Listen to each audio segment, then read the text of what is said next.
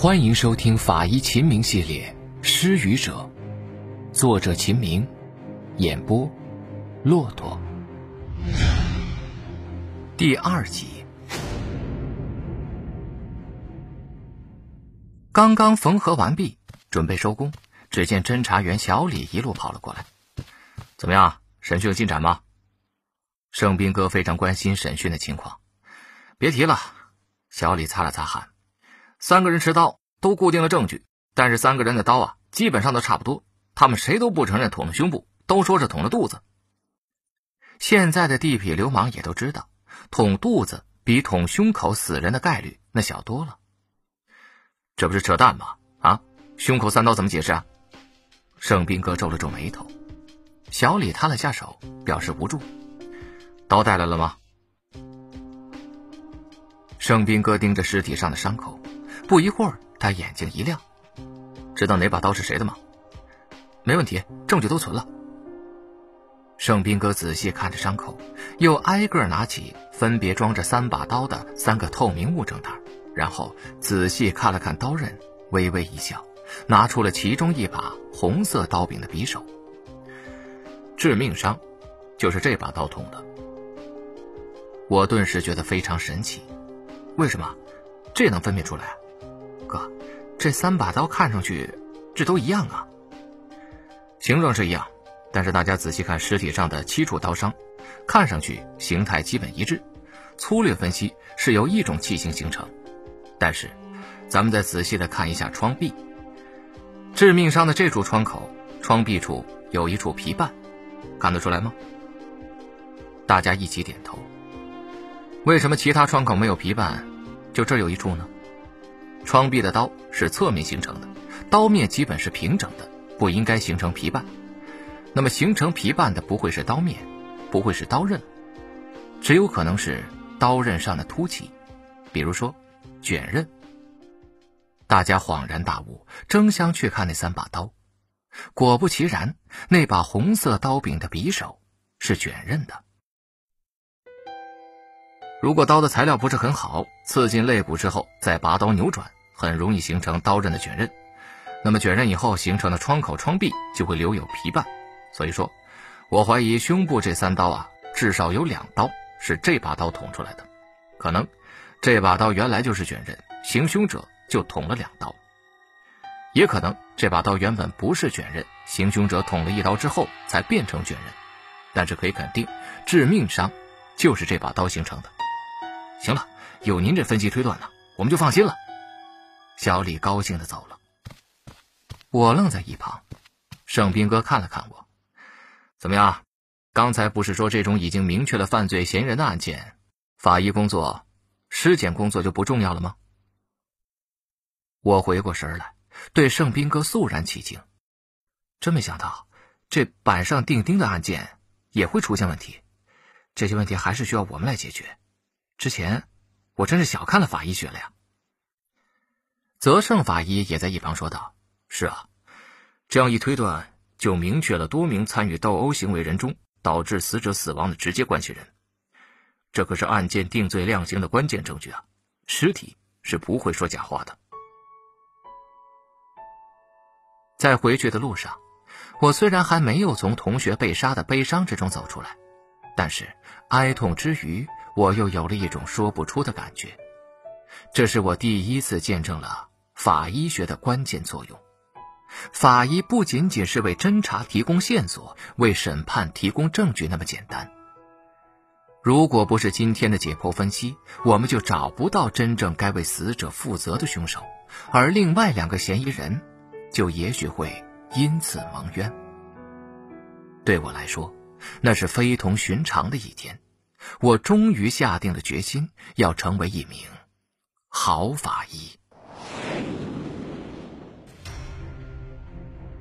第二案，沉睡之妻。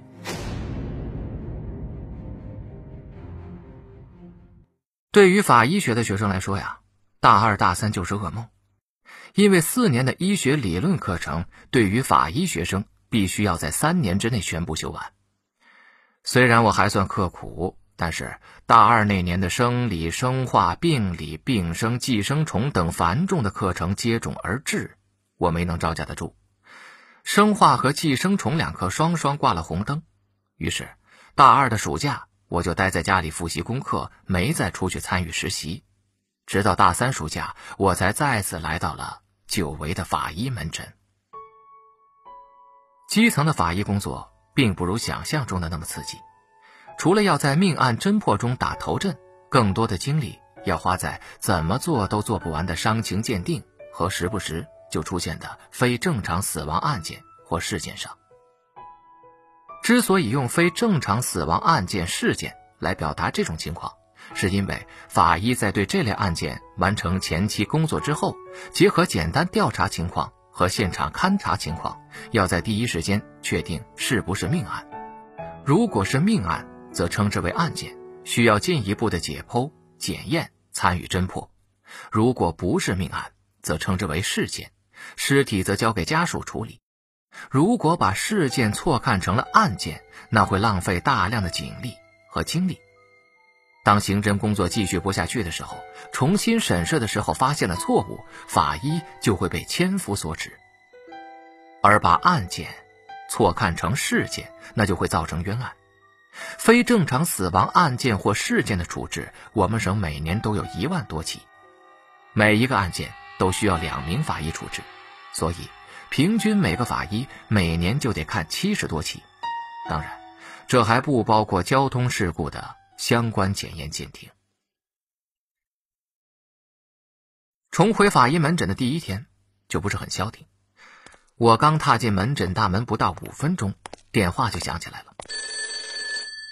这是派出所打来的，说新绿小区的一位住户昨天夜里突然死亡，请你们过来看一看。盛斌哥问道：“前期调查有什么情况吗？”“没情况，派出所民警打了个哈哈。显然呢，这样一起非正常死亡事件并没有引起多大的重视。这个小区离法医门诊很近，很快我们便赶到了现场。现场位于一栋病房的五楼，是一套两居室，住着一家三口。丈夫体弱多病，是个下岗工人，隔三差五的去附近的小作坊打工。妻子，也就是死者，长得五大三粗，没有工作，靠捡废品赚些外快。两个人的收入都少得可怜，只够勉强维持生计。家里还有一个七岁的男孩，长得十分可爱。我们到达现场的时候，发现现场并没有采取严格的保护措施。痕检员小郭正在检查门锁，客厅里坐着两名派出所的民警以及死者的丈夫、儿子。丈夫一边抹眼泪，一边念叨：“你这么就走了？你走了，我怎么办呢？”儿子站在一旁，面色煞白，更多的是惊恐，而不是悲伤。他太小了，大概还体会不到失去亲人的伤痛吧。盛斌哥不急于勘察现场，而是先把派出所民警拉到门外，开始询问详细的前期调查情况。前期调查怎么样？很正常。上午接到报案说呀，女的死了，我们立刻就过来，把男的和小孩分开问。男的说，昨天晚上他在小房间带孩子睡的觉。早晨洗漱完毕，准备送孩子上学，喊女的起床，可是左喊右喊没反应，过去一看没气儿了。民警擦了擦汗，接着说道：“这小男孩也证实了，昨晚他爸带着睡的觉。屋里正常吗？肯定没人进来过吗？”盛斌哥看着小郭，痕检员小郭也站起了身子：“肯定没问题，门是从外边锁住的，没有撬门和技术开锁的痕迹，窗子我也看了。”都是关着的，完好无损，可以确定啊，这是一个封闭现场。夫妻俩平时情感怎么样？他们俩是我们辖区内的这个模范夫妻啊，感情好的没话说。哎，这男的身体不好，前不久住在工人医院，治疗了好几周，经济上支撑不住，就主动要求出院。因为医院离家里有六七公里，他们又舍不得花钱打车，这妻子啊一路背着丈夫回来的，还多贤惠的女人呢。你的意思是说，基本可以排除这个男的杀妻的可能性吗？盛斌哥问道。是的，我觉得呀，不可能是他。邻居都知道，没听他们拌过嘴，而且从来没发现双方谁有过婚外恋的迹象。更何况，你看看这男的这身板，再看那女的那身板，不至一重两级的呀。派出所民警信心满满。盛斌哥的表情轻松许多了，他戴上手套，径直走进了中心现场，也就是大卧室。现场的窗帘自然的拉拢着，房间采光也不好，光线昏暗，只能通过模糊的轮廓来判断房间里边的家具摆设。家具虽然破旧，但是很整洁，物品摆放的都井井有条，看来死者生前是一个非常爱干净的人。现场没有任何翻动的痕迹，显得非常平静。房间的中央摆着一张大床，床上的草席非常整齐，尸体就仰面躺在了草席之上，盖着一条毛巾毯，表情安详。盛斌哥轻轻掀起窗帘，检查了窗户，发现窗户果真都是关死了的。大热天关窗户不嫌热吗？我咕哝了一句。盛斌哥回头看了看我。笑了笑，非常好啊，我们就是要带着问题去看现场做尸检。尸表检验的程序是从上到下，从外到内。盛斌哥开始了仔细的尸表检查。死者的眼睑内有明显的出血点，口唇青紫，指甲青紫，窒息征象明显。盛斌哥一边说着，我一边奋笔疾书做记录。窒息。站在一旁的民警听到这个结论，非常的惊讶，他的神情一下子紧张起来了。很多疾病导致猝死的尸体也可能看到窒息征象，如果疾病导致呼吸循环系统的衰竭，死亡也通常是因为缺乏氧气窒息的。在此之前，我已经看过几个猝死的非正常死亡现场，所以虽然还没有进行专业课的学习，也基本掌握了猝死的一般征象。盛斌哥继续检查尸体，嗯，口鼻腔未见损伤，颈部皮肤未见损伤，淤血。看到了吧？口部、颈部没有损伤，为什么会窒息啊？这说明啊，这种窒息征象源自于疾病。看来你们前期调查做的没错，的确是猝死。我得意的对民警说道，而盛斌哥却冲我摆了摆手，意思是让我多记少做。我不好意思的闭了嘴。盛斌哥随即掀起了死者的衣服，胸腹腔未见致命性损伤。说到一半，他突然愣住了，盯着死者许久，然后又用手指按压了几下死者的胸骨，陷入了沉思。我也看出了盛斌哥的反常，赶紧探头去看，死者的胸骨部位有一大块明显的苍白区。虽然看到了这一块不大正常的皮肤颜色改变，但是我不明白这能说明什么。我茫然的看着盛斌哥，没想到盛斌哥却突然转头开始收拾他的检验器械，我这才长舒一口气，暗想：就是嘛，这能说明什么呀？学校老师都跟我们说了，要学会抓大放小，尸体征象都是因人而异的，不尽相同。所以，法医不能够因为一些小问题就影响整体的判断。死者颈部和口鼻处都没有损伤，基本可以排除机械性的窒息。那么，唯一的可能就是猝死。想到这里，我为自己的推断感到十分的自豪。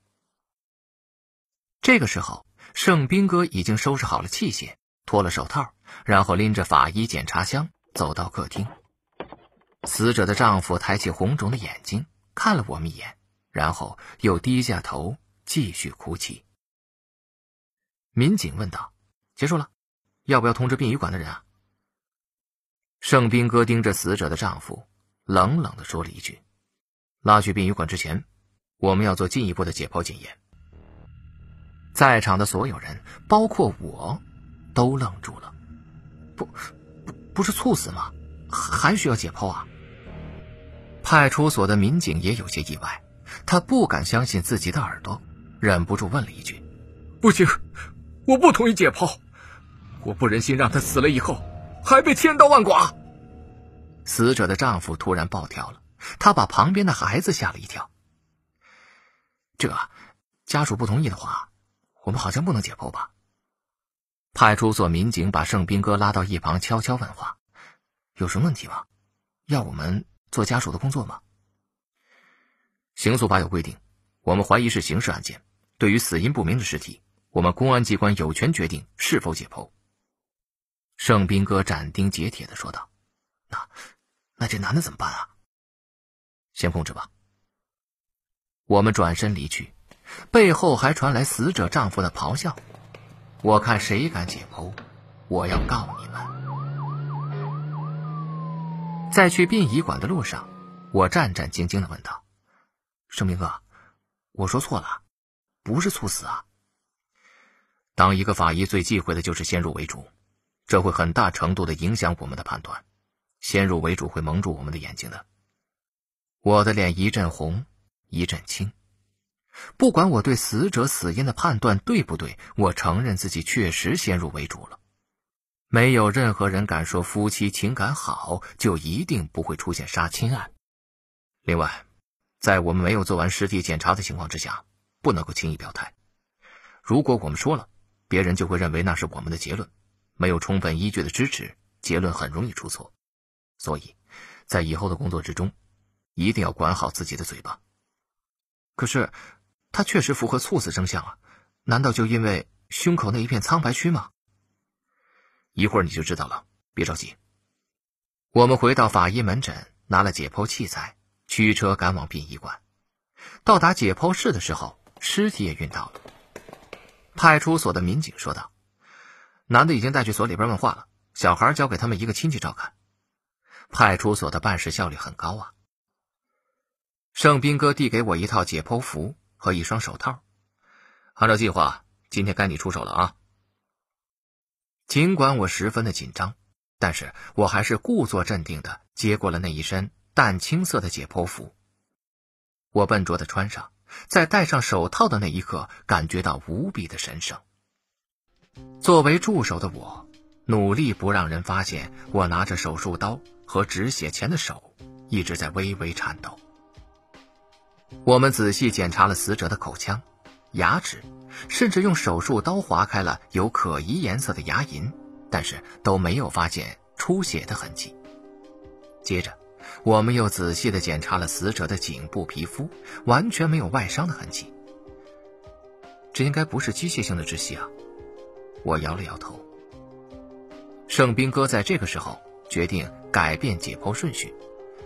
今天咱们先来看头，啊，你来。盛斌哥往后欠了一下身子，意思是让我动刀。刮头发呀，实在是一件非常艰难的事儿。我刮了很久，才把死者的头发剔除干净。随即，我学着上次解剖的术式，从死者的左侧耳后开始下刀，用颤抖的刀一刀一刀地划至右耳。刀子划开头皮，哧哧的声音听起来非常的刺耳。把头皮上下翻开，暴露颅骨之后，盛斌哥用新买进的电动开颅锯轻松地取下了头盖骨。和想象的一样，死者的脑组织并没有损伤。取下大脑，清除颅底的间脑膜之后，完整的颅底便暴露在了眼前。法医秦明系列《失语者》，作者秦明，演播骆驼。感谢您的收听，更多精彩内容，请您期待下集。听有声，选骆驼。